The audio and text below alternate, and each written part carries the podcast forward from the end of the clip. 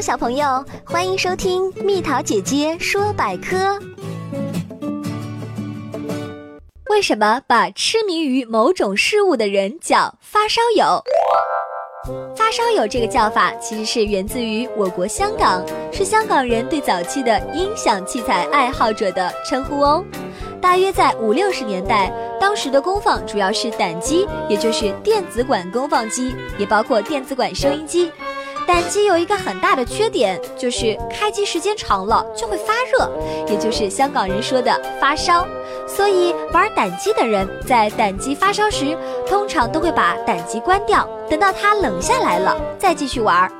可有的爱好者玩胆机玩入迷了，停不下来，胆机发烧了也不顾，继续玩，甚至玩到电子管都烧掉了。